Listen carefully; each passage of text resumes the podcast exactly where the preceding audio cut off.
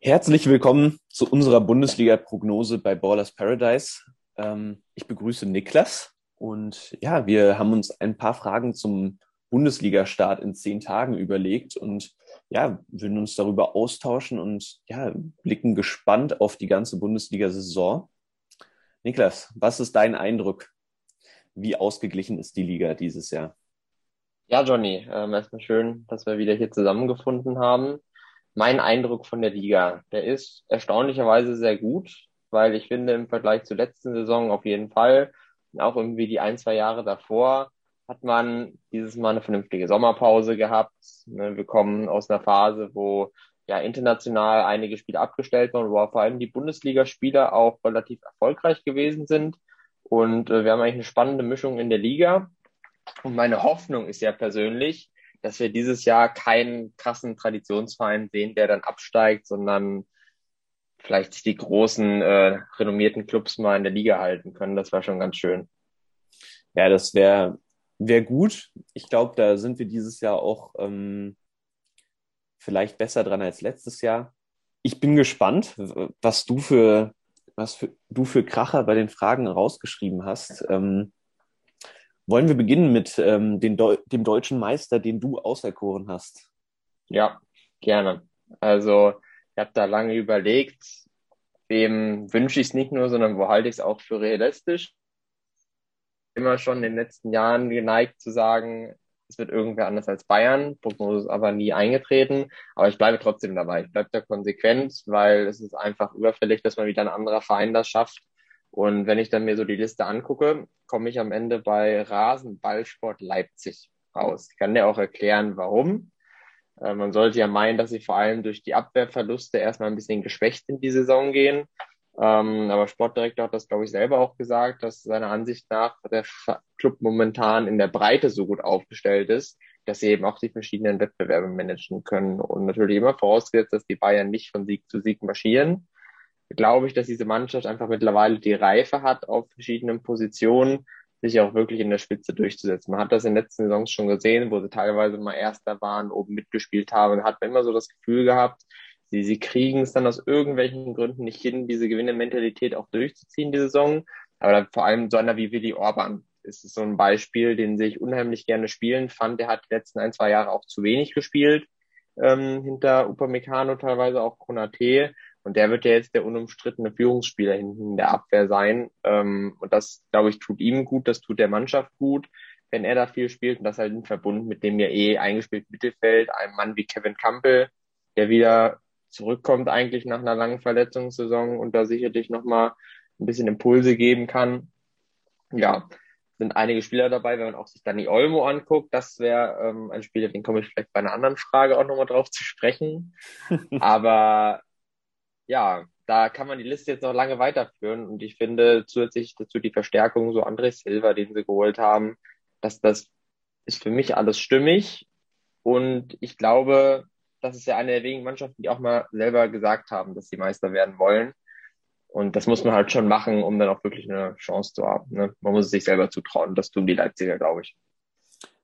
Da bin ich bin ich bei dir dabei. Also ich habe auch lange zwischen Dortmund und Leipzig abgewegt, weil die Bayern habe ich def definitiv diesmal nicht so stark in, im Gedächtnis. Ich meine, die Vorbereitung lief jetzt auch nicht ganz rund. Klar, die Spieler kamen auch erst spät von der EM zurück.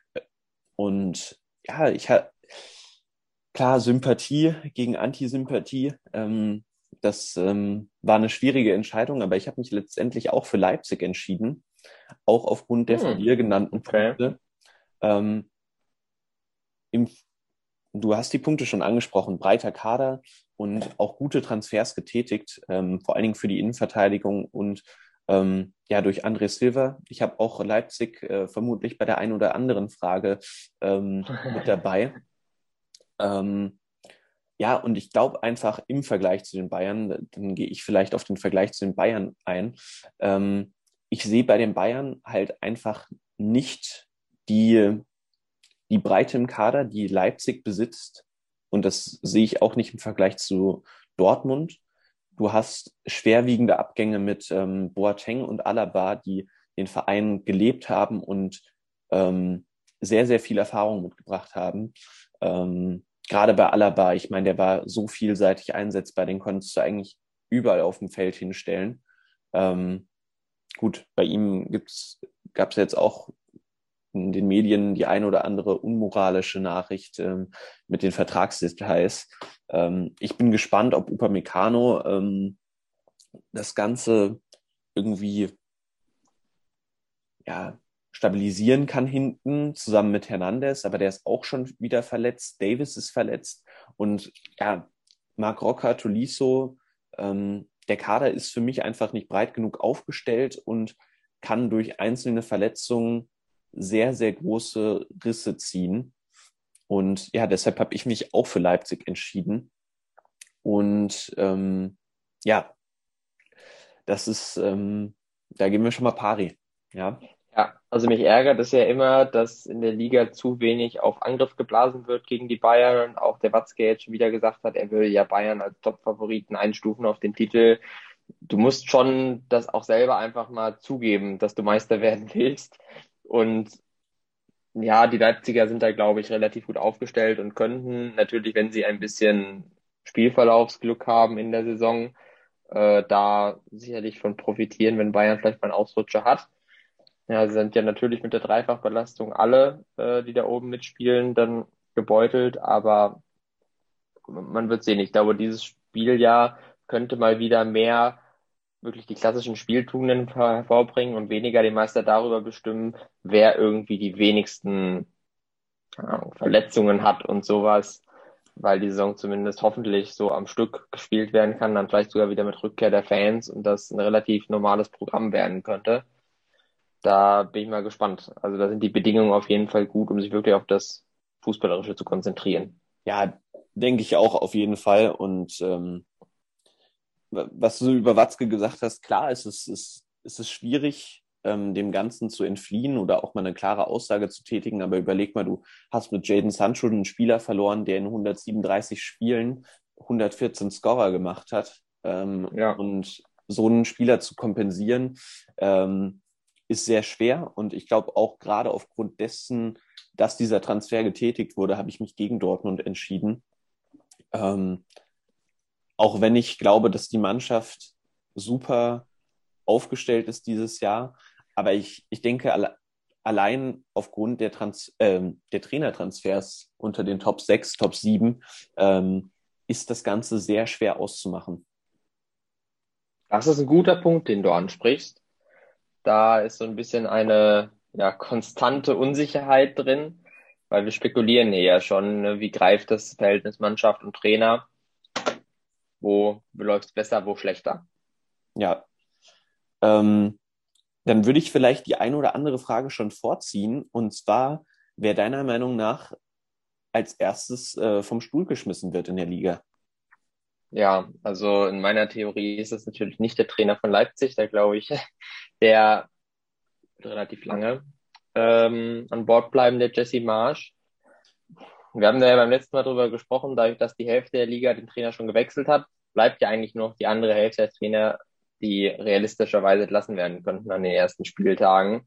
Und wenn man sich dann mal so die Vereine in die Tabelle anguckt, wer könnte Probleme bekommen, ist da ja die Frage. Das ist dann noch eng verbunden mit irgendwie das Enttäuschungsteam der Saison, vielleicht auch irgendwie ein potenzieller Absteiger. Und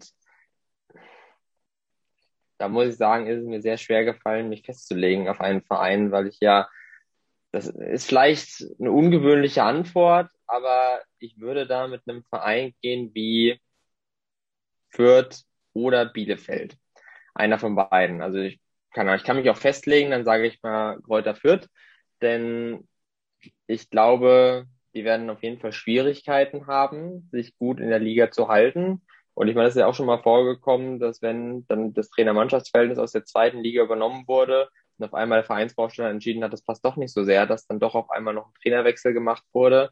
Und auch wenn es jetzt vielleicht nicht am ersten Spieltag sein muss, könnte ich mir vorstellen, dass wenn die schlecht in die Saison starten, dass die dann auch auf einmal sagen, wir müssen hier einen Impuls setzen, wir haben uns ein bisschen verzockt vielleicht auch mit der Vorbereitung auf die Saison und dass dann irgendwie schnell versucht wird, nochmal zurückzuholen. Die spielen direkt am ersten Spieltag, glaube ich, gegen Stuttgart. Das ist kein einfaches Match. Genau. Dann haben sie den direkten Konkurrenten Bielefeld, Mainz, Wolfsburg, Berlin, Bayern. Das sind Spiele, wo du eigentlich punkten musst. Ne? Und wenn sie das nicht tun und dann da schon nach vier Spieltagen unten drin hängen, könnte das genauso was sein, wo man sagt, da muss man nochmal was tun am Trainerstuhl. Okay. Was sagst du?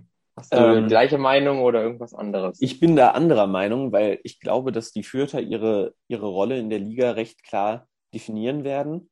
Ähm, und das Ziel sollte, glaube ich, einfach sein, nicht 18. zu werden. Ich meine, sie haben den niedrigsten Marktwert, sie haben den niedrigsten Spieleretat noch hinter Bochum und haben auch nur ein Durchschnittsalter von 23,8 Jahren, haben den jüngsten Kader, nein, stimmt nicht, Stuttgart hat den jüngsten Kader. Ähm, aber auch den fast den größten. Ähm, ich habe auch lange überlegt, ich war am struggeln zwischen Bielefeld und äh, tatsächlich Leverkusen, weil für mich Leverkusen dieses Jahr wahrscheinlich auch nicht in die Top 6 kommen wird, ähm, habe ich mich dafür entschieden zu sagen, ich glaube, dass lange an Trainern festgehalten wird, diese Saison. Mhm. Aber der erste Stuhl, der wackelt, ist in Leverkusen. Und ähm, Seoane heißt der, glaube ich, oder? Ich weiß nicht, ja. ob es auch so ausgesprochen wird. Aber ich glaube, dass der Neuzugang von, von Bern ähm, auch als erstes wieder gehen wird. Ach, interessant.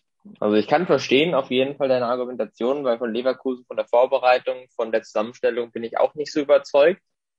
Jetzt Aber haben sie noch na, Bailey verloren. Jetzt haben sie noch Bailey verloren.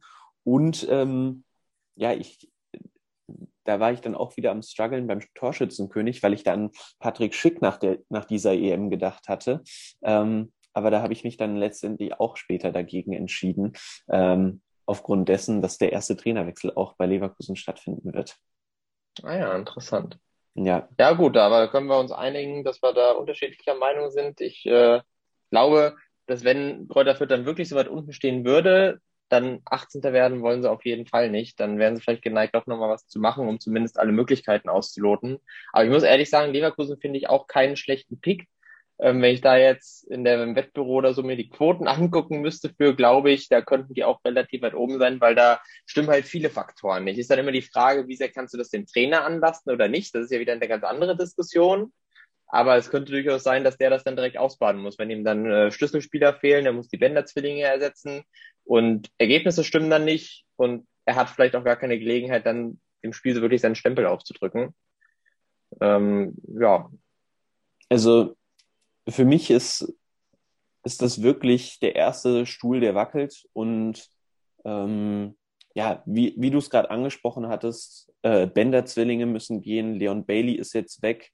Ähm, und die ersten fünf Spiele sind auch ein Gradmesser gegen Berlin, also Union, Gladbach, Augsburg, Dortmund und Stuttgart. Ich muss sagen, davon könnten sie zwei gewinnen oder auch drei. Mhm. Aber das ist halt die Frage, wie, wie gut starten sie gegen Union und dann im Derby gegen Gladbach. Ähm, ich bin gespannt. Ich glaube auch, dass dieses Jahr nicht nach fünf Spieltagen oder nach drei Spieltagen schon der erste Stuhl wackelt und äh, der Schleudersitz aktiviert wird. Und ja, ja dann kommen wir mal zur nächsten Frage. Ähm, wer wird Torschützenkönig in der Bundesliga-Saison 21, 22? Mach's kurz Lewandowski, Johnny. Ja. Das, da will ich gar nicht viel zu sagen. Lewandowski, ich hab, ich der wird wieder machen. Ich habe auch lange überlegt, ähm, aber ähm, Erling Haaland, ich weiß nicht, vielleicht geht er schon im Winter. Ähm, wer weiß, was passiert diese Saison. Ich habe an Patrick Schick gedacht nach einer sehr starken EM, aber am Ende wird's wird's trotzdem wieder Lewandowski. Und ich meine, was der letztes Jahr abgerissen hat, ist ähm, ja, das wird das wird definitiv ewig bleiben. Also der ist auch noch im besten Fußballeralter und deswegen sehe ich auch keine Gründe warum er auf einmal nur noch 20 Tore schießen sollte. Und du kannst ja in der Liga kannst auch mit 25 Toren Torschützenkönig werden. Das hatten wir alles schon mal. Du musst ja nicht immer 40 schießen. Das heißt, es ist auch noch einiges an Luft nach unten für ihn. Ja, Platz zwei natürlich konsistent mit meinem Meistertipp, würde ich fast sagen, ist André Silva dann wieder, der da in der Lauerstellung ist. Aber mal sehen. Ich würde trotzdem sagen, Lewandowski. Ich glaube halt auch, dass Leipzig zu breit aufgeschlagen äh, aufgestellt ist, dass André Silva der Zweite wird, ähm, weil ich glaube auch, dass Lucy Paulsen seine Spielminuten bekommen wird. Ähm, dann haben sie immer noch ähm, ihren Transfer mit, ähm, wie heißt der, der Norweger? Der Norweger von Leipzig, warte, ich habe hier den Kader. Ähm, das war letztes Jahr dieser Transfer, der ewig lange, der sich ewig lange hingezogen hat, ähm, von Crystal Palace. Und der war vorher bei Traps, Trabzonspor. Äh, Sörlot. Sörlot. Ach so. Ja gut, stimmt. Den gibt's ja auch noch. Aber da sehe ich nicht so wirklich. Nee, aber ich glaube einfach, dass sich, da, dass sich da die Waage halten wird. Ähm, okay. Aber ich glaube, generell ist die Liga super aufgestellt im Sturm. Du hast Erling Haaland, mhm. du hast André Silva ähm, und eben Lewandowski. Also, ja. Was, was wird denn für dich das Überraschungsteam der Saison? ja, das ist äh, für mich in gewisser Weise eine Fangfrage, weil ich ja wirklich dazu geneigt bin, für mich selber zu sagen, Wolfsburg wird zumindest meine eigenen Über Erwartungen übertreffen. Aber wenn sie dann am Ende der Saison vielleicht in die Top 6 kommen, irgendwie Fünfter oder sogar Vierter werden, wäre das, glaube ich, für andere keine Überraschung. Das ist das Problem. Auch wenn ich, ich bin ja immer ein bisschen skeptisch, ja, immer wenn Wolfsburg in der Vergangenheit ja Champions League war, war danach auch der Abstieg besiegelt. Also der Abstieg in der Tabelle, wo es irgendwie runterging, Platz 8, Platz 10, dann mal zwei Jahre später wieder eine Relegation. Und ich könnte mir vorstellen, dass es unter Marc von Bommel mit dem Kader gefestigt da äh, dieser Niedergang nicht eintreten würde, oder zumindest nicht schon diese Saison. Aber wenn du jetzt natürlich über ein valides Überraschungsteam sprichst, was vielleicht auch alle so beurteilen würden, dann würde ich mh, hm, ein, ein Team auswählen, was dann wirklich von ganz weit unten hochkommen würde, nämlich Bochumer. Und die sind auch in den letzten zwei, drei Wochen erst bei mir zu diesem Team gereift, seitdem die diese ganzen Transfers durchgeführt haben. Und dann haben wir mit Rex Bitschei, der aus Wolfsburg gekommen ist, jetzt auf Leihbasis. Dann haben sie ja nochmal sich bei Hoffenheim bedient und haben den Kader nochmal ein bisschen stärker gemacht. Und ich fand ja in der letzten Folge, hatten wir glaube ich schon drüber gesprochen, war ich schon ganz angetan von deren Konzept. Ja, wie die arbeiten, was für einen geschlossenen Mannschaftsgeist die haben. Und äh, da könnte ich mir durchaus vorstellen, dass sie äh, mit dem Abstieg vielleicht gar nicht so viel zu tun haben und so einen ähnlichen Weg einschlagen wie Union wenn man sich mal anguckt, dass sie in den ersten Spieltagen, nachdem sie natürlich gegen Wolfsburg spielen mussten, gegen Mainz, Köln, Berlin, Stuttgart spielen ähm, und da vielleicht ein paar Überraschungspunkte landen, haben sie halt hinten raus in der Hinserie dann äh, etwas leichtere Gegner. Das wäre mein wirklich spezieller Überraschungstipp. Da würde ich mitgehen. Also ich Ach hab, was, wirklich? Ich habe auch äh, Bochum aufgeschrieben. Ach krass. Ähm, Okay. Aber eben, also ich hatte Bochum und Mainz notiert. Ähm, gut, Mainz ist halt die Frage von, von der Überraschung, weil unter Bo Svensson lief letztes Jahr schon einfach sehr gut. Ähm, mhm. Deshalb wusste ich nicht, ob da der Überraschungseffekt wirklich noch da ist. Ähm, deshalb hatte ich auch Bochum aufgeschrieben, weil sie für mich eben auch nicht absteigen werden. Ähm, deshalb ja, glaube ich, dass das generell sehr überraschend werden könnte. Ich kann mir auch vorstellen, dass die so auf Platz 12 landen oder so, weshalb ähm, Bochum für mich definitiv auch eher ein Überraschungskandidat ist. Und ansonsten sehe ich einfach nicht das große Potenzial bei anderen Clubs ähm, groß überraschend zu wirken, weil wenn Stuttgart irgendwie an die Europaränge rankommt, wäre das für mich nicht überraschend, weil Stuttgart hat einen jungen Kader, einen super Trainer. Ähm, und wenn die auf Platz sieben oder sechs landen würden, wäre das für mich nicht überraschend. Aber wenn sich ein Team wie Bochum ähm, in der Liga halten könnte, wäre das für mich doch sehr überraschend. Ja, aber witzig, dass du jetzt Stuttgart gerade ins Spiel bringst, denn das ist für mich so das klassische Enttäuschungsteam der Saison, weil sie, glaube ich, einfach zu jung sind von der Mannschaft her dass sie diese Leistung konservieren können, die sie letzte Saison gezeigt haben. Und ich glaube, die werden mit den internationalen Plätzen gar nicht so viel zu tun haben, sondern sich erstmal wieder nach unten orientieren, denn äh, meiner Meinung nach ist die Mannschaft dann noch nicht reif genug, um sie wirklich dauerhaft oben festzusetzen. Vor allem, wenn man eben bedenkt, dass sie ja schon starke Konkurrenz auch haben. Ne? Also ich glaube, so ein Verein wie Hoffenheim, die werden wieder mehr oben mitmischen.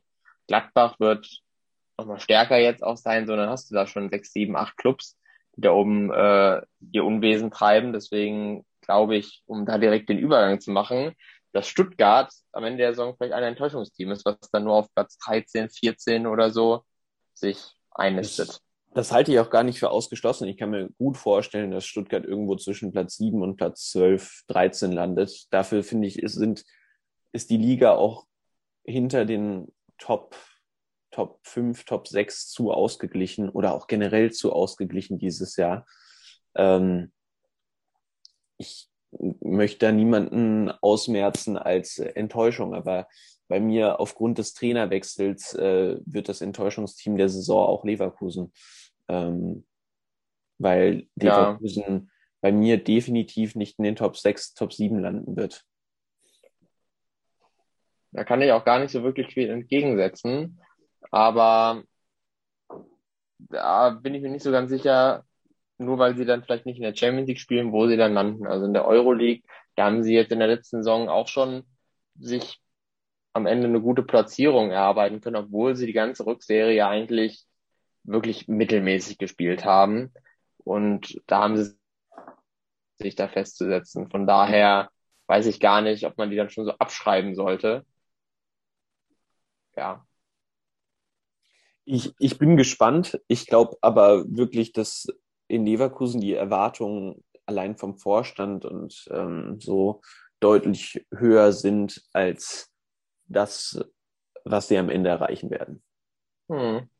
Und ja, auch vor allem für die internen Ansprüche, an denen gemessen, glaube ich, äh, wird sogar ziemlich sicher der Fall sein, weil dass die unter die ersten vier kommen, da bin ich nicht sonderlich zuversichtlich.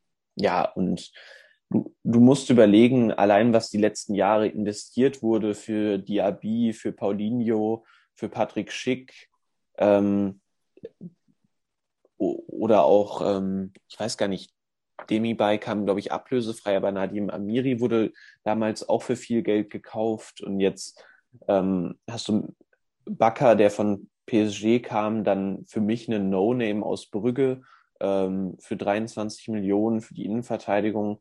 Ich oder auch Tabsoba auch für viel Geld gekommen. Da sollten die Ansprüche schon Richtung Champions League gehen und ähm, ich glaube nicht, dass das ähm, der Fall sein wird. Ja. Deshalb Leverkusen. Kann ich, kann ich nachvollziehen. Ist gar kein so blöder, ähm, kein so blöder Tipp. Ja, dann, dann kommen wir mal zu, ähm, zu dem Trainer der Saison, bevor es dann ja zu den ähm, ja, wirklich spannenden Fragen kommt. Ähm, Trainer der Saison, wer wird es für dich? Also vorausgesetzt, mein Tipp mit Leipzig würde sich bewahrheiten, müsste man konsequenterweise natürlich sagen, dass es der Jesse Marsch als Leipziger Meistertrainer dann diesen Titel auch zugesprochen bekommt. Aber ich glaube, dass von den Trainern allgemein, die jetzt in den Top-Clubs neu sind, der eine oder andere nochmal eine interessante Entwicklung machen können. Ein Marco Rose könnte in Dortmund das Potenzial haben, sich da wirklich in den Vordergrund zu trainieren, weil er auch eben eine große öffentliche Präsenz hat und ein gefragter Medienpartner und sowas ist und da eh schon das Bringers drauf liegt. Und wenn der eine einigermaßen gute Arbeit macht, könnte ich glaube, mir vorstellen, dass er schnell zumindest in den Medien so als der Trainer der Saison dargestellt wird. Wenn da dann einfach ein paar mehr Rädchen noch ineinander greifen. Ich glaube, Nagelsmann, der hat einfach zu große Erwartungen, die an ihn geknüpft sind, so dass es da in Bayern eher schwierig wird. Und dann bleiben im Endeffekt von den Großen noch so einer wie Glasner in Frankfurt, wo ich noch nicht so ganz abschätzen kann, in welche Richtung das geht mit der Connection. Und bei Marc van Bommel bin ich auch noch nicht so wirklich in der Lage, hm, ja, einen Tipp abzugeben, ob das eine gute Idee war, den zu holen oder ob das vielleicht doch äh, eher früher als später scheitert, das Engagement. Ich bin, ich bin auch sehr gespannt. Also, weil die Fallhöhe bei den neuen Trainern ist natürlich sehr groß. Für Marco Rose nach den Erfolgen von Edin Terzic extrem hohe, hohe, ja.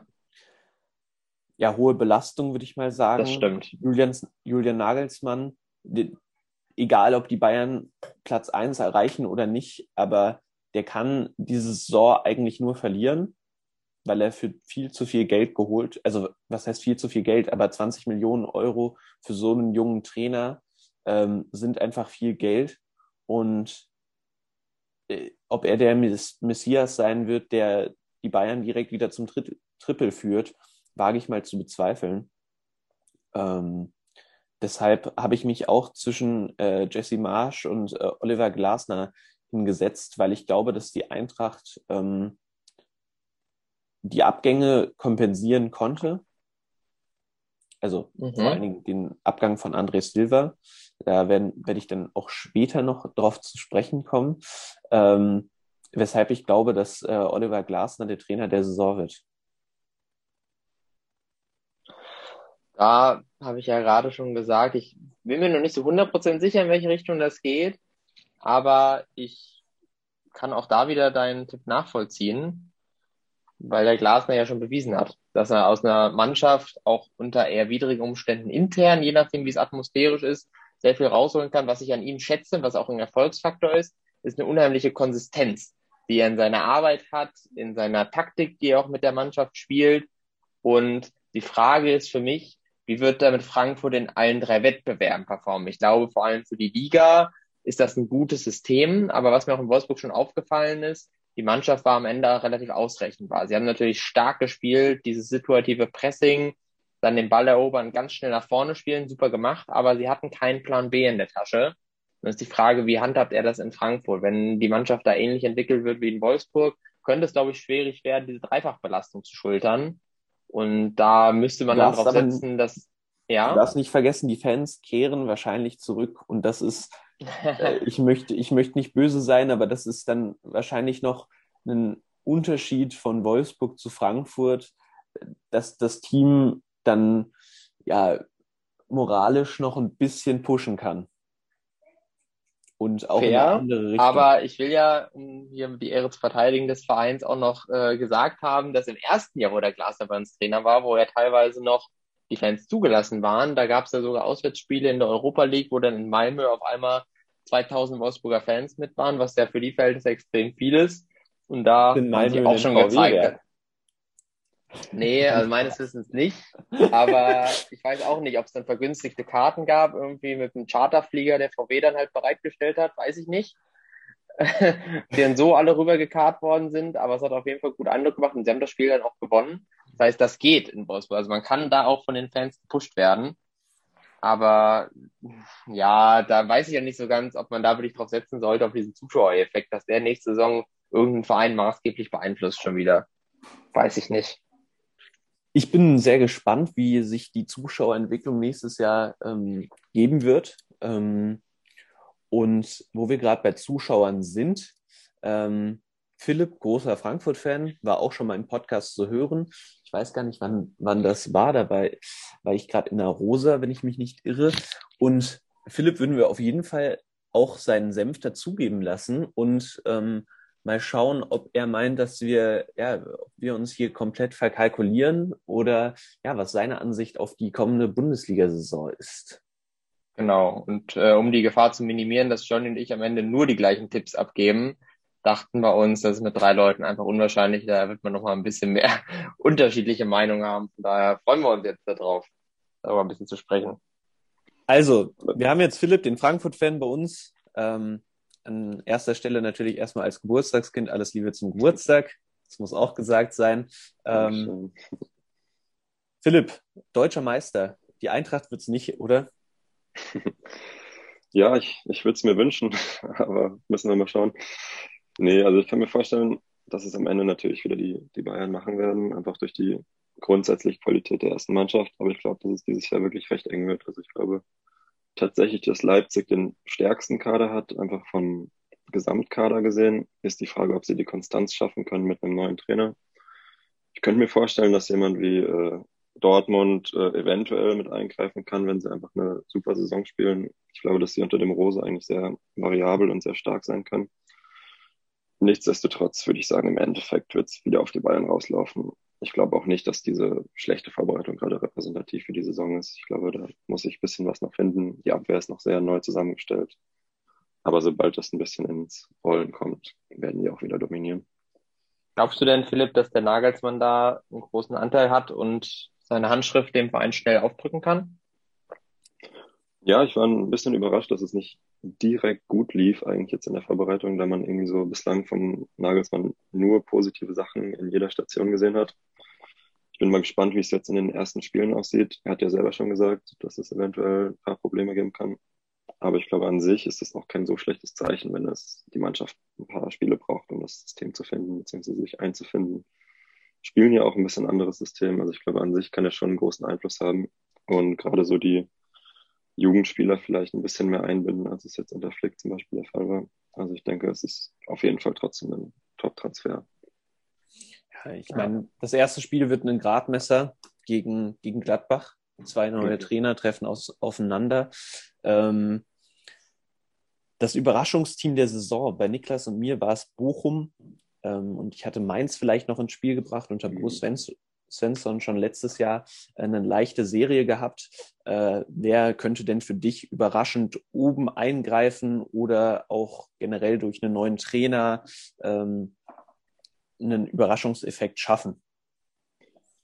Ja, ich denke, dieses Jahr ist es eigentlich so, so offen wie nie zuvor. Ich denke, es können eigentlich sehr viele Teams schaffen. Also ich glaube, dass beispielsweise Union wieder sehr weit oben sein kann, dadurch, dass sie die einzigen sind da oben, die ein bisschen Konstanz in dem Kader und in der Mannschaft und auch beim Trainer haben. Ich glaube, das spielt eigentlich eine wichtige Rolle. Ähm, ansonsten denke ich auch, dass beispielsweise Bochum eigentlich einen sehr guten Kader hat, den sie, ähm, ja, denke ich mal auch, der Bundesliga-reif ist. Ähm, aber man weiß es nie. Also ich könnte mir auch vorstellen, dass irgendwie führt oder wer auch immer die ersten Spiele sehr gut ist, sehr weit oben ist und dann halt am Ende wieder ein, einbricht ein bisschen. Ich denke trotzdem, dass es dieses Jahr sehr offen ist, dass viele Teams äh, sehr weit oben sein können, die man vielleicht nicht ganz dort erwartet hat. Was sagst du denn dann zum alljährlichen Überraschungsteam, dem SC Freiburg? Die sind ja dann, dadurch, dass sie so oft dann oben mitspielen, ja fast schon kein Überraschungsteam mehr. Aber können die da wieder eine Rolle spielen, so im Kampf um die internationalen Plätze? Ja, ich meine, das ist auch wieder so dasselbe Argument wie bei Union. Ich glaube an sich, die Konstanz kann dieses Jahr sehr, sehr positiv sein, dadurch, dass alle anderen Top-Teams sich erstmal finden müssen, die ersten Spiele. Auf der anderen Seite habe ich so ein bisschen das Gefühl, dass Freiburg auch Probleme kriegen könnte, dadurch, dass jetzt eben sehr viele neue da, also neue andere Teams in der Liga sind, dass es sehr agil im Moment ist und Freiburg so ein bisschen auf ihren alten Tugenden verharrt. Muss man mal sehen, ob es dann in die positive oder in die negative Richtung geht. Könnte ich mir beides vorstellen. Ich meine, bei Freiburg gab es ja auch jetzt nicht den großen Transfer, äh, weder im Abgangbereich noch im äh, Zugangbereich. Deshalb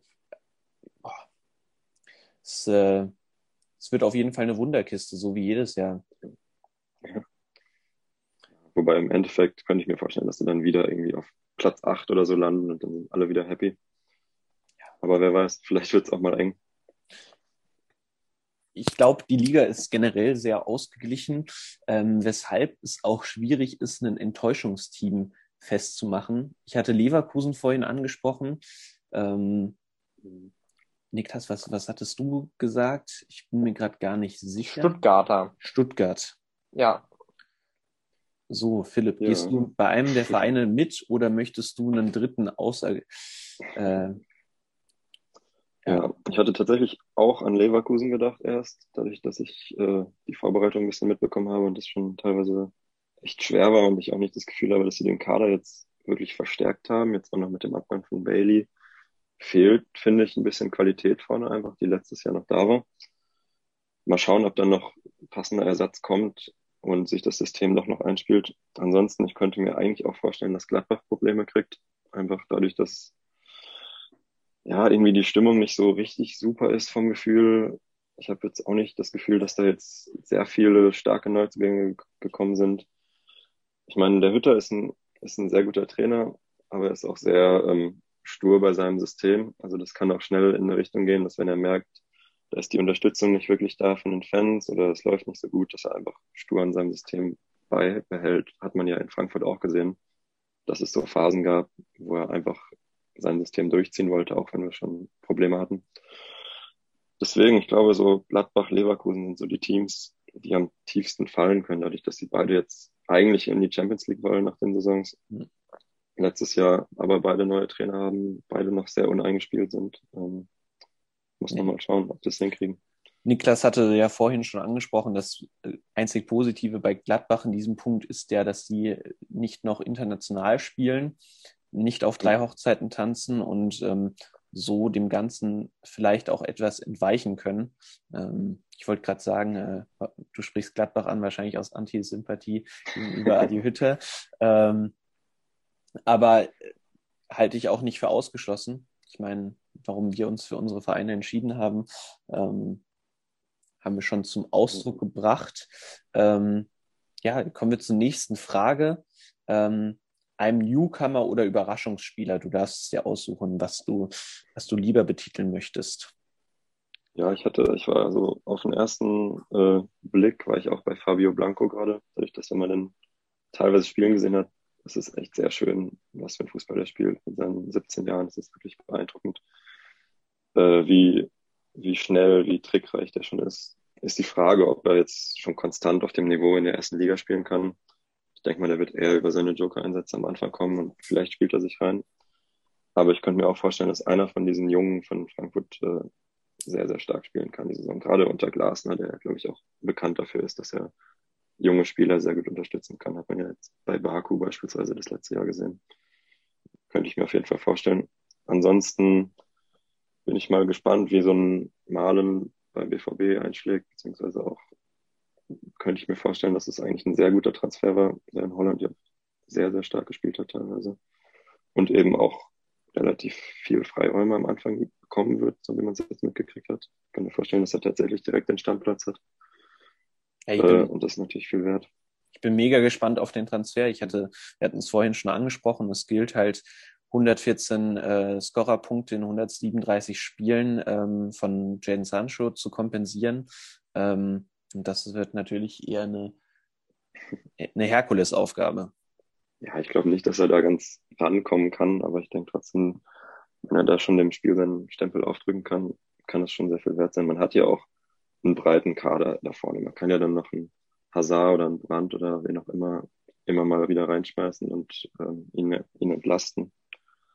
Aber es wäre schon, schon sehr stark, wenn er, wenn er überhaupt irgendwie auf seine 20 Torbeteiligungen kommen könnte in der Saison vielleicht. Niklas, willst du die nächste Frage reinschmeißen mit deiner Meinung? Mit meiner Meinung. Ja, mit deiner ähm, Meinung. Zum, zum ersten Trainerwechsel schon? Oder? Ja, zum ersten Trainerwechsel. Da, ja, erste Trainerwechsel ist so ein bisschen die Frage. Philipp, was glaubst du, traut sich irgendein Verein einen der neuen Trainer am Anfang wieder rauszuschmeißen? Oder gehst du dann einfach auf die verbleibenden Clubs, da gibt's ja gar nicht mehr so viele, die jetzt mit dem gleichen Trainer in die Saison gehen. Wenn man dann noch so einen Club wie Freiburg und Streich und Union mit Fischer rauszieht, dann äh, bleibt ja nur eine kleine Anzahl. Glaubst du, da wird es einen klassischen Weg geben? Wir hatten, was hatte ich gesagt? Der Trainer von Kräuter Fürth wäre so ein Kandidat, wenn die wirklich gar keine Punkte holen, dass man dann eben doch in Aktionismus verfällt und dann nochmal versucht, irgendwas Ruder rumzureißen? Oder wird der klassische erste FC Köln? Was glaubst du? Ja, ich kann mir eigentlich nicht vorstellen, dass einer von den ersten sieben da oben einen Trainer für rausschmeißen, dadurch, dass sie alle viel Geld gezahlt haben und alle sind sehr viel Vorschusslauber gekommen sind. Gerade irgendwie so ein Hütter wird nicht schnell rausfliegen, einfach auch aufgrund der Ablöse. Das kann sich, glaube ich, Gladbach nicht leisten, auch wenn es ja. nicht läuft so schnell. Ich kann mir vorstellen, dass Paldada schnell Probleme kriegen könnte mit Bobic, wenn es nicht läuft, dadurch, dass es, glaube ich, eh nicht so der Spitzenkandidat von ihm war bei der Härte. Und bei Berlin, so man, man weiß auch nie, wie die performen. Ich kann mir vorstellen, dass es schon wieder eine schlechte Saison wird, weil so stark finde ich den Kader jetzt auch wieder nicht. Ansonsten, ja, ich denke, dass relativ schnell einer von Bochum führt. Mainz ist dann die Frage, wer halt schlecht performt und wer, wer gut performt, aber ja. so die, die schlecht performen, da wird es schnell eng, weil es einfach schnell um diesen Überlebenskampf geht. Ich denke mal, das, das werden schon Kandidaten sein, auf jeden Fall. Mir fällt ja auf, dass ihr den VfL Wolfsburg ganz schön in Samthandschuhe packt heute. Deswegen muss ich das jetzt mal aus euch rauskitzeln. Glaubst du denn nicht, dass vielleicht auch der Van Bommel ein möglicher Streichkandidat werden könnte, wenn Wolfsburg, wie jetzt in der Vorbereitung geschehen, weiter verliert in den nächsten Spielen? Ja, wobei man ja sagen muss, meistens ist ja eine schlechte Vorbereitung kein, kein Zeichen für eine schlechte Saison kann mir vorstellen, dass die gar nicht so schlecht spielen. Der Kader ist eigentlich gut. Ähm, ich weiß jetzt nicht, wie stark Van Bommel so als Trainer eingeschätzt werden kann, aber an sich könnte ich mir vorstellen, dass er ein bisschen, bisschen Geduld kriegt von den, von den Verantwortlichen. Wenn er nicht ganz so schlimm drauf ist von seiner Stimmungslage her wie als Spieler, dann würde ich das auch nicht für ausgeschlossen halten, dass er die ganze Saison überlebt. ähm, Der aggressive Leader neben dem Feld, das war jetzt sehr lustig, wo sie gegen Atletico gespielt haben. Diego Simeone an der Linie, Marc von Bommel an der Linie. Und beide wollten schlichten. Da, beide wollten schlichten. Das war einfach komisch und fühlte sich falsch an. Dann kommen wir noch abschließend zu den Aufsteigern aus der zweiten Liga.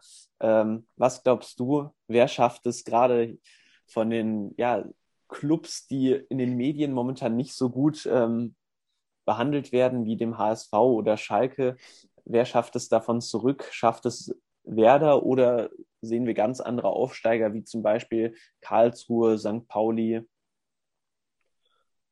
Ja, also ich kann mir auf keinen Fall vorstellen, dass alle drei von den Werder, Schalke und HSV wieder aufsteigen. Das wird, glaube ich, nicht passieren, dadurch, dass einfach die Qualität auch bei anderen Teams sehr hoch ist. Ich mache mir eigentlich am meisten Sorgen um Bremen, muss ich sagen. Ich habe nicht das Gefühl, dass der Kader wirklich ausgereift ist und ich kann mir immer vorstellen, dass die schnell in eine Krise rutschen und dann sind die auf jeden Fall nicht dafür gemacht, diesen Zweitliga-Fußball irgendwie durchzuziehen. Ich könnte mir eigentlich vorstellen, dass Schalke direkt wieder aufsteigt, auch wenn man die natürlich jetzt in der letzten Saison als schlechtestes gesehen hat. Aber ich habe irgendwie so ein bisschen das Gefühl, dass der Kader und auch der Trainer eigentlich ganz gut passen für die Aufgabe. Ich bin mal gespannt, ob Hamburg es schaffen kann. Ich könnte mir vorstellen, dass sie es schon wieder irgendwie in den letzten Spieltagen dann wieder nicht hinkriegen. Ja, Ansonsten von den normalen Zweitligateams würde ich eigentlich den KSC wirklich sehr hoch einschätzen. Die haben die ersten zwei Spiele wirklich stark gespielt, finde ich. Ja, auch Dann muss man halt mal sehen. gewonnen. Ja. Gegen Darmstadt. Ey, ich meine, die zweite Liga ist ausgeglichen, ausgeglichen wie, wie selten. Es wird von der stärksten Liga, also von der stärksten zweiten Liga jemals gesprochen, auch international gesehen ich meine, du hast jetzt Holstein Kiel schon auf Platz 18 oder äh, es gibt ja keinen richtigen Platz 18, mhm. dadurch, dass viele Nullpunkte haben, aber Holstein Kiel letztes Jahr noch Relegation, jetzt sehr schlecht in die Saison gestartet. Ähm, es, und dann hast du immer noch Kandidaten wie Düsseldorf, ähm, auch Heidenheim, St. Pauli ähm, und auch den KSC, der sehr stark aufspielt mit Philipp Hofmann im Sturm. Ja, man hat es ja die letzten Jahre gesehen, dass eigentlich am Ende immer ein Überraschungsteam äh, Team zumindest oben stand, jetzt mit Bielefeld zum Beispiel vor zwei Jahren oder jetzt letztes Jahr. Eigentlich alle, die aufgestiegen sind, waren ja mehr oder weniger eine Überraschung.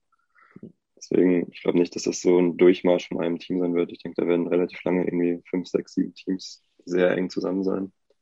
Und da muss man mal schauen, wie die, wer die Nerven behält am Ende. Und ich kann mir vorstellen, dass es eben nicht Bremen oder Hamburg ist, die die Nerven halten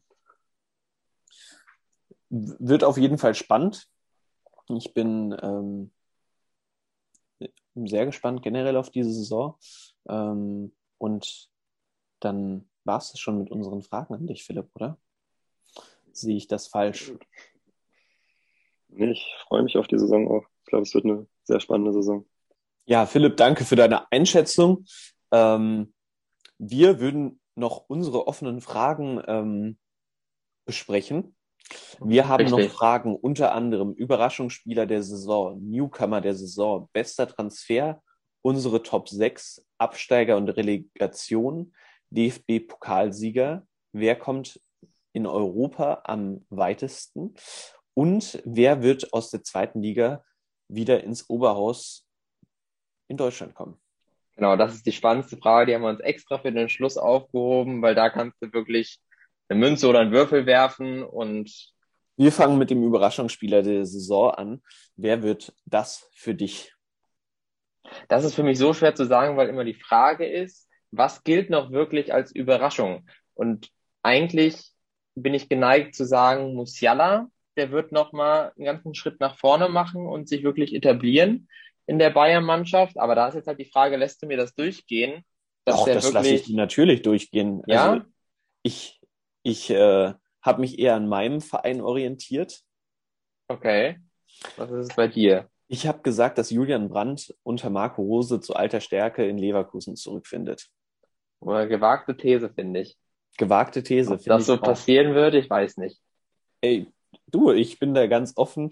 Ich habe auch an Spieler wie, äh, wie Graviol gedacht von Leipzig, der, mhm. äh, gut, das wäre vielleicht auch ein Newcomer der Saison, aber ähm, ich glaube, dass Julian Brandt unter Marco Rose zu alter Stärke zurückfindet und ähm, Gerade wird ja auch der Abgang von Delaney besprochen. Dann glaube ich, dass ähm, ja, das Mittelfeld vielleicht mit Witzel, Bellingham und Brandt besetzt werden kann. Und ich glaube, dass Julian Brandt zu alter Stärke zurückfinden wird. Das so. wäre sicherlich schön. Aber da muss ich sagen, ja, da bin ich anderer Meinung. Aber gut, der Brand hat auf jeden Fall schon gezeigt, was er kann. So ist es jetzt nicht, ne? Aber ich, ich glaube nicht, dass der Trainer da viel dann ändern können wird, dass er einfach die nicht richtige Einstellung hat, glaube ich, um es dann wirklich bei dem ganz großen Verein zu schaffen und sich durchzusetzen. Und äh, die optimale Position wurde da bisher auch nicht so richtig für ihn gefunden. Das heißt, er müsste ja schon das System nochmal ein bisschen umstellen. Im Zweifelsfall den Reus irgendwo anders hinsetzen, damit der Brand auch wirklich mal auf einer Position spielen könnte, wo er dann sich äh, vollends entfalten kann. Das sehe ich so als Hindernisse dafür. Aber okay. Aber Musiala halte ich auch nicht für ausgeschlossen in dem Bayern-Kader, weil da muss sich ja im Zweifel nur Serge Gnabry oder Leroy Sané genau. äh, schlecht anstellen. Äh, Finde ich gut. Richtig, und wenn dahinter Musiala nur noch der Zeugwart auf der Bank sitzt, dann ist die Entscheidung, glaube ich, relativ einfach. Von daher die Spielzeit sicherlich dürfte er bekommen, das stimmt. Sicherlich. So, Newcomer. Newcomer. Wer wird der, dein Newcomer der Saison? Ja, da hatte ich auch Schwierigkeiten, habe mal bei meinem Verein so ein bisschen geguckt, wen man da noch als Newcomer beschreiben könnte. Aber da muss ich jetzt mal bei deinem Verein fischen, ehrlich gesagt, denn jetzt ist, glaube ich, die Saison gekommen. Dortmund hat nicht ohne Grund auf den Transfer oder die Rückholaktion beispielsweise eines Alexander Isak verzichtet, denn sie wollen ja ihr Juwel weiter reifen lassen und schleifen, nämlich unseren Yusufa Mukoko, und da glaube ich schon, dass wenn der perspektivisch jetzt ganz weit gesponnen, vielleicht bei der nächsten WM schon eine zumindest kleine Rolle spielen soll im deutschen Kader, dann glaube ich, gibt es eine stille Übereinkunft, dass der jetzt äh, bei entsprechender Leistung nächste Saison gut gefördert werden soll. Und wer weiß, Haaland geht dann vielleicht sogar im Winter schon, dann wäre auf einmal Stürmer Nummer eins. Und das wäre für mich so ein äh, heißer Tipp. Das äh, Yusuf Mokoko wenn das so eintrifft, würde ich das so unterschreiben. Das, äh, da wäre für mich überhaupt nicht das Problem. Ähm, ich, bin, ich bin gespannt, äh, weil Rose ja auch in Tests mit einer Doppelspitze hat spielen lassen, ähm, ob Yusufa Mukoko auf seine Minuten kommen wird. Ich meine, letzte Saison hat er schon verhältnismäßig für 16 Jahre viel gespielt. Ähm, aber ich habe mich tatsächlich bei Frankfurt orientiert und da auch einen neuen Transfer ähm, als Newcomer der Saison äh, mit 21 Jahren ähm, beschrieben. Und das wäre Lindström, der für sieben mhm. Millionen kam. Ähm, hat in dem zweiten Test der Eintracht, glaube ich, nach, direkt nach seiner Ankunft schon ein sehr gutes Spiel gemacht. Und ich glaube, dass der sich gut in das Team etablieren kann und ähm, ja, einen guten Transfer widerspiegelt. Ich hatte ja auch eben schon Graviol angesprochen. Ähm, aber ja, ich habe mich letztendlich für Lindström entschieden. Bin ich gespannt. Sehr interessant. Sehr interessant. Also da ja noch nicht so intensiv mit beschäftigt, dass ich wirklich sagen könnte, das ist mein Newcomer. Aber ja, ich er, er sagt mir was prinzipiell und in Frankfurt haben wir schon den einen oder anderen Spieler gesehen, der da einfach sehr gut eingeschlagen ist, der sich vielleicht auch rehabilitiert hat oder so. Von daher, ich meine, wenn er auch wieder kann, theoretisch ist es, glaube ich, für den einen oder anderen Spieler gut, direkt auf diese große Bühne geführt äh, zu werden, wo er dann an verschiedenen Ecken und Enden beweisen kann, dass er auf jeden Fall für den Job schon fit ist. Ja. Ich, ich hatte auch an, also ich hatte generell viel in der Liga geschaut. Ähm, aber wirklich bei der Eintracht ähm, wurden auch mit äh, Ali Ackmann und Fabio Blanco Transfers getätigt, die sehr jung sind und auch viel Potenzial mitbringen. Deshalb, ich, ich muss wirklich sagen, die Entscheidung war recht schwer, sich auf Lindström festzusetzen. Klar, für sieben Millionen ist auch schon viel Geld. Ähm, mhm. Aber ich bin wirklich gespannt. Die haben ähm, Enrique Garcia, Ali Ackmann, Fabio Blanco und Lindström, die für mich alle das Potenzial haben für einen Newcomer der Saison. Ja, das wäre natürlich was. Können wir auch, auch Platz 1, 2 und 3 machen oder dann was Frankfurt.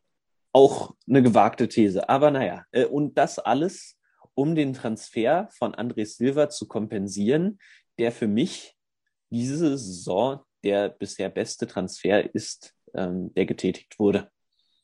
Würdest mhm. du das mhm. auch so unterschreiben? Oder was ist dein ja. bester Transfer, der äh, in der Bundesliga getätigt wurde? Ja, eigentlich ist das auch so mein Tipp gewesen, muss ich hier ehrlich sein. Ähm, von daher hatten wir bei der Frage mal eine Übereinstimmung. Denn Silva für den Preis, wirklich der marktwertgerecht hättest du eigentlich das Dreifache zahlen müssen für ihn. Und allein das macht ihn schon zu so einem heißen Kandidaten für den Titel. Da muss er nur, selbst wenn er irgendwie nur zehn Tore schießen würde die Saison, wäre das trotzdem ein super Transfer vom Preis-Leistungs-Verhältnis her. Und man kann ja davon ausgehen, dass wenn er fit bleibt, es dann eher mehr Tore werden als zehn.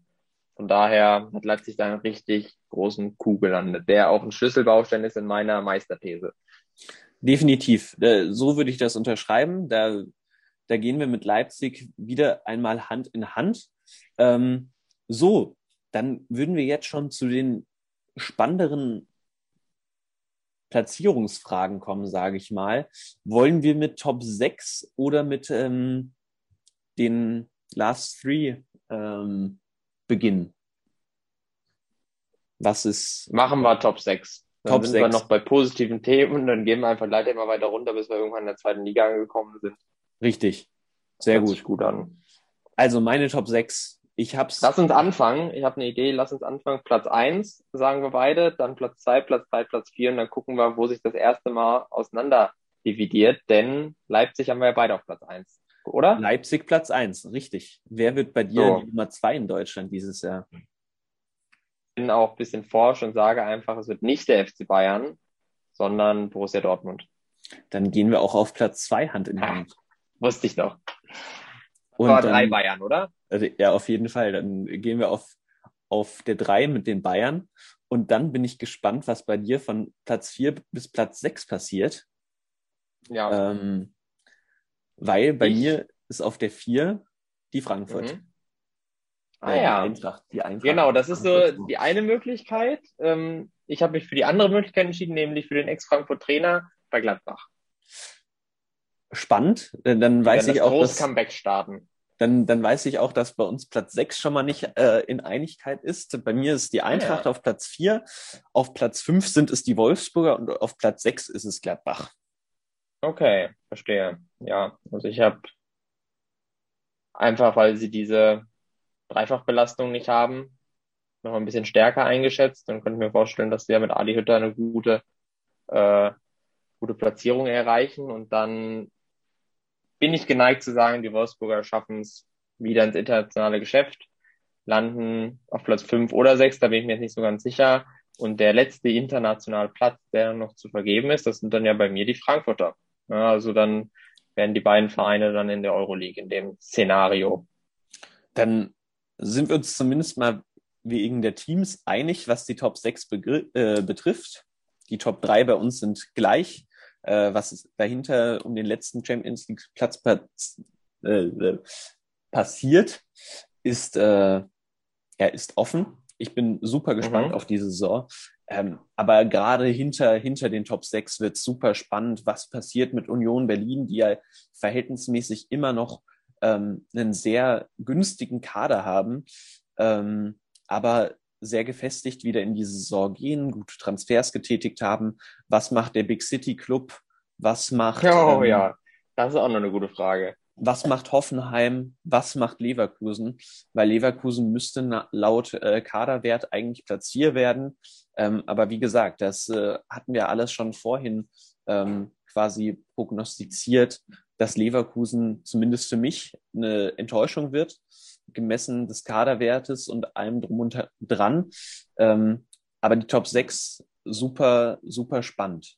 Ähm, Ja, eigentlich, wenn man ja so drüber spricht, wenn ich jetzt nicht so zuversichtlich bei meinen Wolfsburgern wäre, was ja gar nicht so oft vorkommt sonst, dann hätte ich, glaube ich, noch einen Platz auch frei gehabt für eines der Teams, wo wir jetzt gerade drüber gesprochen haben, die wir jetzt so ein bisschen unterschlagen haben in der Folge, muss man ja ehrlich sagen. Denn so ein Club wie Hertha, Hoffenheim, das sind genau die Clubs, die in meiner Ansicht dann um die internationalen Plätze mitspielen, wie es immer so schön heißt, aber dann am Ende vielleicht einen Platz weiter unten noch stehen und in einem anderen Szenario vielleicht von einem anderen Fan hätte man das auch gehört, dass der Big City Club auf einmal auf Platz 6 landet oder vielleicht Hoffenheim wieder in die Euroleague kommt, weil die Clubs haben halt alle den Vorteil, sie haben keine Dreifachbelastung. wir haben da oben jetzt fast exklusiv außer Gladbach Vereine stehen, die halt alle auf drei Hochzeiten tanzen. Und da ist natürlich die Frage, äh, bewahrheit sich das so oder schätzen wir das ein bisschen falsch ein von der Belastung her, dass die da in der Liga doch ein bisschen Schwierigkeiten haben? Ja, also ich meine, Samstag könnt, könnte sich äh, eine von drei Hochzeiten ja schon für einige verabschieden. Ähm, das stimmt. Aber bleiben wir doch noch kurz bei den positiven Dingen mit dem DFB-Pokalsieger. Ich meine, da sind wir schon diese Woche dran, äh, diesen Samstag. Ähm, ich sage, dass Dortmund den Titel verteidigt. Ja. um, wie gesagt, diese Vereine hier auch nochmal ein bisschen zu würdigen, das soll jetzt auch kein Scherz sein, aber ich finde es eine sehr romantische Vorstellung, dass der Big City Club im eigenen Olympiastadion, vielleicht sogar mit Fans, dann nächsten Sommer zum ersten Mal DFB-Pokalsieger wird. Weil wenn sie schon in der Liga Schwierigkeiten haben, dann richtig um vorzustoßen, wäre das doch mal, das wäre doch so eine geile Überraschung, überlegt dir mal. Auf einmal so ein Verein wie Hertha BSC, überhaupt mal ins Finale kommt, was er bisher noch nicht geschafft hat im eigenen Stadion, und dann noch gewinnen. Warum glaube ich, dass das letztes Jahr waren ganz kurz, auch relativ weit, oder? Ah, Viertelfinale? Oder, oder war sowas? das vorletztes Jahr? Ja, also die sind schon mal ins Viertelfinale oder so die gekommen schon mal. Aber wenn, keine Ahnung, Kevin Prince Boateng, ne, der ja. ist ja geboren für diesen Cup. Von daher, warum nicht? Johnny, das wäre doch mal was. Wäre auf jeden Fall was. Und dann lass uns noch kurz abschließend besprechen, wer schafft es in Europa, die meisten Erfolge zurück ins eigene Land zu bringen? Ja, ich glaube, da muss ich erstmal dich anfangen lassen. Was glaubst du denn, macht dein BVB? Äh, Boah, das ist, das ist eine super schwierige Frage, weil klar, die Gruppen sind noch nicht ausgelost. Ähm, aber ich, ich glaube, dass dieses Jahr generell ein sehr gutes Jahr für uns werden könnte. Ich glaube, die Eintracht wird, wird zeigen, was sie wieder in der Europa League äh, zu leisten imstande ist. Äh, Leipzig hat es letztes Jahr schon ins Halbfinale, nee, vorletztes Jahr ins Halbfinale gegen Paris geschafft, oder? Vorletztes Jahr. Ja. Ähm, die können auch wieder angreifen. Die Bayern in Europa immer wichtig für Deutschland, aber auch Dortmund ähm, würde ich nicht ausgeschlossen, äh, würde ich nicht ausschließen, dass sie das Viertelfinale oder Halbfinale in der Champions League erreichen könnten. Aber, aber dafür, witzig. dafür sind ich hätte jetzt nämlich eher gesagt, es ähm, wird allgemein nicht so gutes Jahr international weil einfach die anderen Wettbewerbe noch ein bisschen stärker geworden sind. Wie man es jetzt ja schon gesehen hat, die englischen Vereine, die eben jetzt nicht nur in der heimischen Liga gut sind, sondern auch international ihre Leistung abliefern. PSG, die nochmal kräftig äh, sich verstärkt haben. Ja, glaube ich, ist vor allem in der Champions League gar nicht so viel zu holen für die deutschen Vereine. Aber um die Frage jetzt zurück zu beantworten, wer kommt denn am weitesten? Da ist für mich dann doch nach wie vor der FC Bayern, was vielleicht dann auch mit der Meistertitel zusammenpasst, weil die als einziger Verein dann noch relativ lange sich auf die Champions League konzentrieren müssen und wie wir ja wissen, da auch immer einen sehr großen Wert und Fokus drauf legen, der ihnen dann vielleicht die entscheidenden Prozente in der Liga kosten wird, weil es dann irgendwie Viertelfinale, Halbfinale kommen. Also ich hau, ich hau jetzt eine gewagte These raus. Ich sage, die Bayern schaffen es in der Champions League bis ins Halbfinale, die Dortmunder bis ins Viertelfinale, ebenso die Leipziger. Ähm, was Wolfsburg ähm,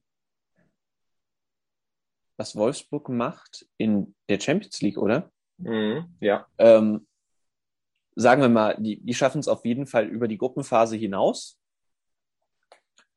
Ins Achtelfinale. Okay. Ja, und, respektabel. Und Frankfurt und Leverkusen machen in der Euroleague äh, sich gegenseitig platt äh, im Halbfinale und einer der beiden Teams schafft es ins Finale. So, das wäre. Ja, wird das dann vielleicht so verändern, dass Wolfsburg eher Dritter wird in der Tabelle und dann gehen sie runter in die Euroleague quasi? Und da haben wir dann drei deutsche Vereine, die sich dann kloppen und dann alle im Halbfinale stehen, ne? Das, das wäre mein Wunschszenario. Ah, ja, wäre doch schön. Ich glaube, das ist eine gute, eine gute internationale Saison. Man muss ja noch träumen dürfen. Richtig. Daher. Apropos. Träumen. Fangen wir erst mit den Apropos Aufsteigern, fangen wir erst mit den Aufsteigern aus der zweiten Liga an. Ach Gott. Das ist ja wirklich, da muss man aufpassen, dass man da nicht zu zynisch wird, wenn man über solche Sachen spricht. Aber ich habe da auch ähm, viel, viel Zeit drauf verwendet, mich damit zu beschäftigen und zu überlegen, jetzt zu gucken, wie sind die ersten beiden Spieltage gelaufen. Und da komme ich nicht drum herum, einen von den großen Clubs wieder hoch. Alle in der zweiten Liga verrotten. Und so sehr man es gewohnt ist, mittlerweile irgendwie auf Schalke einzudreschen, bin ich schon der Meinung, dass einfach schon durch Terodde, den King, sie am Ende oben in der Tabelle stehen werden und auch den Aufstieg schaffen werden. Und dann ist ja noch ein fester Platz zumindest zu vergeben. Da glaube ich auch, dass es einer von den großen Clubs ist. Vielleicht tatsächlich der HSV. Bitte lach mich nicht aus, aber Nö. vielleicht ist es ja der zweite Platz, den sie dieses Jahr erreichen können. In der Relegation ist die Frage, ob man das noch als Aufstiegsplatz wertet. Also da würde ich dann vielleicht sogar einen Verein wie Karlsruhe äh, draufsetzen oder St. Pauli. Dann sind wir auf jeden Fall schon mal bei zwei Vereinen ungefähr gleich. Ähm, weil ich habe tatsächlich drei Aufsteiger festgelegt, weil bei mir wird es auch drei Absteiger geben. Ähm, Naja, Ich habe mich Okay. tatsächlich auf Platz 1 für Bremen entschieden, auf Platz 2 für St. Pauli und der HSV wird aufsteigen in der Relegation. Schalke wird es für mich Wirklich? nicht schaffen. Ja, Bitte, was? Echt? Die Frage, gegen wen denn dann aber? Pass auf, dann kommen wir nämlich auch direkt zu Absteigern und Relegation. Ähm, denn für mich wird Fürth direkt absteigen, ebenso Köln und Bielefeld wird gegen den HSV den Antritt in die zweite Ach. Liga schaffen. Ach, krass.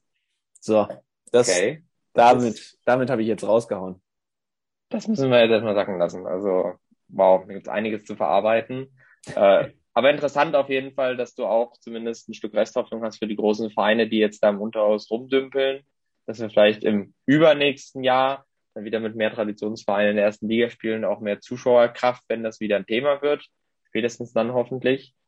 Und Abstieg, ja, ich kann mich in der Weise anschließen, dass ich ja Fürth auch von Anfang an als Abstiegskandidaten bezeichnet habe. Ich glaube, dass kein Traditionsverein runtergeht, deswegen würde ich Köln nicht auf Platz 17 setzen, sondern eben noch diesen einen Platz höher. Vielleicht auch zwei. Und dann eben mit dem Fragezeichen versehen, ja, können sie sich in der Relegation retten, aber ich würde Fürth und Bielefeld runterschicken. Und dann haben wir zum ersten Mal seit Jahren einen Ausgleich ins Positive, dass wieder mehr Fankapazität in die erste Liga kommt. Ja. Ich, ich war auch lange am Überlegen mit Karlsruhe. Ich meine, die haben jetzt die ersten zwei Spieltage schon überrascht, sage ich mal. Also mit Mhm. deutlichen Siegen. Ähm, weshalb ähm, die für mich nicht ausgeschlossen sind. Aber da spielt wahrscheinlich auch Sympathie einfach eine zu große Rolle. Wobei ich sagen müsste, wenn es um Sympathie geht, würde ich momentan auch lieber Schalke oben sehen als Bremen. Ähm, einfach um das Revierderby auch wieder zu haben. Aber ich glaube, klar, Terodde wird die Liga bestimmt wieder zerbomben, aber ich weiß nicht, ob das reicht. Mhm. Aber- Ja, das ist die Frage. Also ich habe ja auch vor der Saison, war ich noch deutlich skeptischer und habe jetzt, wo sie alle in die Saison gestartet ist, ja doch dann wohlwollend festgestellt, dass die Punkte zumindest geholt werden können. Wir wissen ja vom HSV, ähm, wie lang die Saison im Endeffekt geht und wie lange man da auch performen muss. Aber ja, ist, notwendig, glaube ich. Und da sind die Vereine doch zu ungleich in der Liga, so konstant sich dann irgendwo im Mittelfeld einnisten. Das glaube ich nicht. Äh, ich, ich bin gespannt, wie es am Ende ausgeht. Ähm, Ja. Und von daher haben wir doch eine relativ spannende Folge, wie ich finde, abgeschlossen. Ähm, ein Dank geht natürlich auch raus an Philipp, der sich dann noch kurz eingeschaltet hat bei Ja. uns. Ähm, und dann, Niklas, hören wir uns hoffentlich nicht in allzu ferner Zukunft ähm, wieder. Jetzt steht diese Woche erstmal der DFB-Pokal dran an. Ja, äh, es ist früher Morgen, ähm, da kann man sich noch versprechen. Ähm, der DFB-Pokal steht an. Wer schafft es dort äh, zu großen Überraschungen? Und ja, dann ist die Woche drauf schon, ja, jetzt in zehn Tagen beginnt die Liga und ich musste sagen, klar, der erste Spieltag wird für mich allein schon äh, spannend aufgrund dessen, dass Dortmund gegen Frankfurt ran muss. Ähm, mhm. Aber das wird, es wird eine coole Saison. Ich hoffe, dass die Fans zurückkehren und ich glaube, damit haben wir echt äh, eine coole Folge zusammengebracht. Ja, also mir hat es auch sehr Spaß gemacht. Ich bin sehr gespannt, wie sich unsere Prognosen bewahrheiten werden. Denn vor allem bei diesem Thema Meisterfrage habe ich ja immer so ein bisschen den faden Beigeschmack, dass man dann doch irgendwie höhere Hoffnungen ansetzt, als sie dann im Liga-Alltag dann sich bewahrheiten. Aber mal sehen. Gladbach gegen Bayern, das ist das Eröffnungsspiel, verpasst das nicht. Da sehen wir dann vielleicht schon, in welche Richtung es gehen könnte die Saison.